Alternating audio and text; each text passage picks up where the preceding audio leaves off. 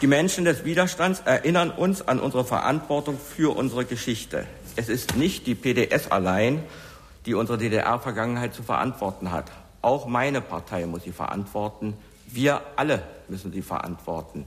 Es waren immer nur ganz wenige, die etwa bei Wahlen wagten, Gegenstimmen abzugeben oder der Wahl fernzubleiben.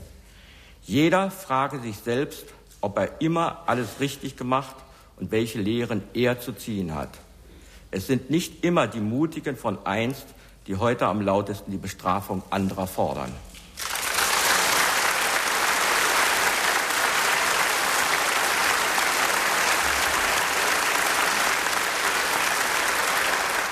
Wir alle wissen, dass unser Neuanfang schwierig ist.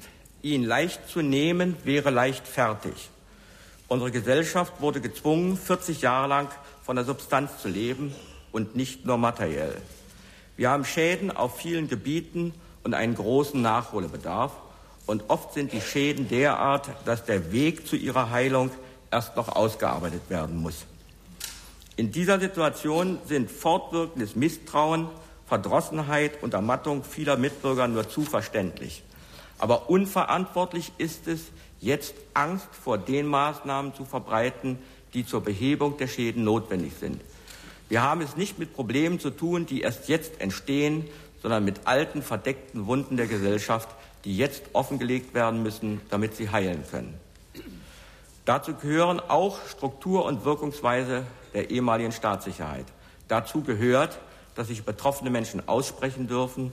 Es hilft nicht die Veröffentlichung der Verstrickung Einzelner, bei denen man kaum sagen kann, wie weit sie Opfer oder Täter waren. Wir haben in diesen Wochen zu spüren bekommen, wie sich unsere junge Demokratie von neuem in dem Spinnennetz der ehemaligen Staatssicherheit verfing. Wir werden eine Regierungskommission einsetzen, die die Aufklärung und Auflösung der gesamten Organisation des Ministeriums für Staatssicherheit bzw. des Amtes für nationale Sicherheit betreibt. Diese Kommission wird dafür sorgen, dass die verdienstvolle Arbeit der Bürgerkomitees einen rechtsstaatlich geordneten Abschluss findet.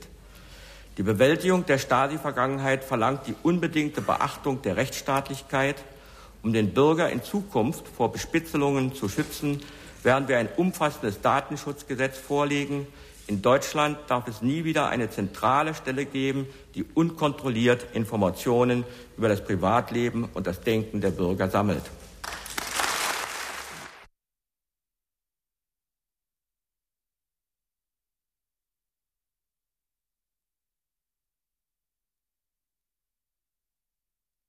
Dabei neigt die Regierung besonders bei dem privaten und genossenschaftlichen Sektor zur weitgehenden Streichung der Inlandsschulden, um dessen Wettbewerbsfähigkeit zu stärken und bei den VEB zur Umbewertung der Inlandverschuldung mindestens im Verhältnis 2 zu 1 zu kommen, sowie Anpassungshilfen für Wettbewerbsfähigkeit, organis wettbewerbsfähig organisierbare Betriebe, zum Beispiel durch Entschuldung im Rahmen der in der EG üblichen Sanierungsregelungen zu geben. So wie für Griechenland, Portugal oder Spanien mehrjährige Übergangsregelungen zum Schutz ihrer eigenen Wirtschaft galten, werden wir vergleichbare Schutzmechanismen mit der Bundesregierung vereinbaren müssen. Bei der Übernahme des Wirtschafts- und Sozialrechtssystems der Bundesrepublik ist darauf zu achten, dass in Übergangszeiten die notwendigen Sonderregelungen getroffen werden. Wir denken hierbei an das Saarlandmodell Gleichzeitig sollten diskriminierende Wirtschafts- und Handelsbeschränkungen abgebaut werden. Die Koalitionsregierung wird insbesondere anstreben, die Kreativität und Motivation der Menschen in der DDR in den raschen Übergang zur sozialen Marktwirtschaft einzubringen.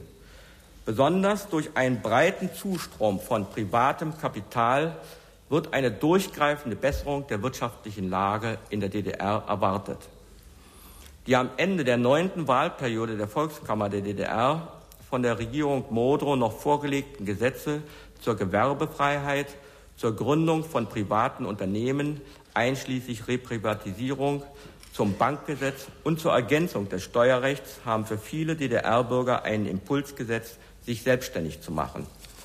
Bis zum heutigen Zeitpunkt gibt es allerdings auf dem Gebiet der Reprivatisierung der 1972 verstaatlichten Unternehmen nur Einzelbeispiele, bei denen die Übergabe abgeschlossen ist.